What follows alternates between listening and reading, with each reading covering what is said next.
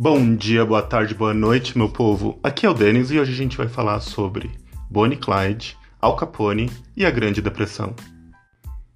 A gente já falou aqui num podcast passado sobre os efeitos devastadores que a crise de 29 teve na economia americana. O PIB caiu em cerca de 50% e o desemprego era endêmico. E é exatamente nesse contexto que três figuras vão ficar imortalizadas no imaginário popular americano. Uma das figuras mais icônicas da Grande Depressão é de uma fila imensa, absurda, em frente ao restaurante, no qual havia um letreiro que dizia o seguinte: Café e donuts de graça para empregados. Esse café, esse restaurante, pertencia a ninguém menos do que Al Capone. O gangster de origem italiana, ele estava tentando limpar sua barra com o público em geral pela repercussão, pela horrível repercussão que teve para sua reputação sobre uma chacina que ele fez contra um grupo rival de mafiosos. Ele queria mostrar que ele era um benfeitor. Além do mais, o Al Capone sempre fazia o culto da sua própria imagem, se vestindo super bem e sempre fazendo questão de aparecer bem nas fotos. Inclusive, uma cicatriz que ele tinha no rosto, ele fazia questão de, de esconder ou tapar nas fotos.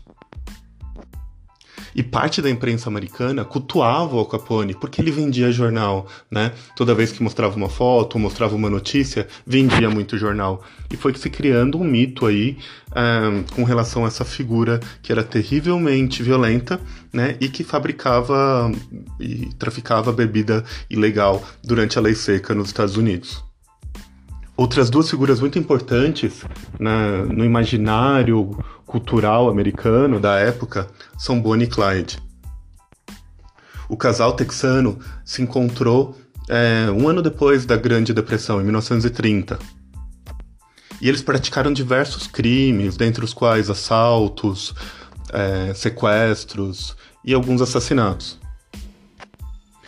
E a imprensa, a imprensa reportava tudo isso que eles tinham feito, mas só que parte da imprensa carregava nas tintas, uma parte da imprensa amarela americana, né? Ela hum, até modificava alguns atos que eles tinham feitos e até parte da personalidade, principalmente da Bonnie, tentando deixá-la um pouco mais atrativa.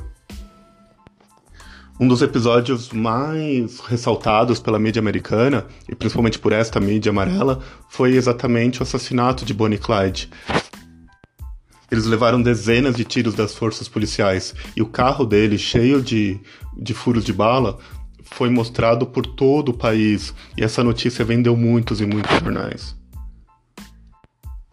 Al Capone, por sua vez, teve um fim diferente. Ele não foi preso nem pelos assassinatos que mandaram é, executar e muito menos pelo tráfico de bebidas. Ele foi preso por sonegação fiscal. Talvez essas três figuras viraram ícones americanos na cultura americana, mesmo sendo criminosos, por fazerem o que bem entendiam. E isso, mesmo que de uma maneira desvirtuada, trazia a ideia de uma liberdade que os americanos não tinham mais. Bem, pessoal, era isso que eu queria conversar com vocês hoje. Muito obrigado por ouvirem esse podcast, ouvirem essa produção e vejo vocês na próxima. Um grande abraço e tudo de bom para vocês. Tchau, tchau.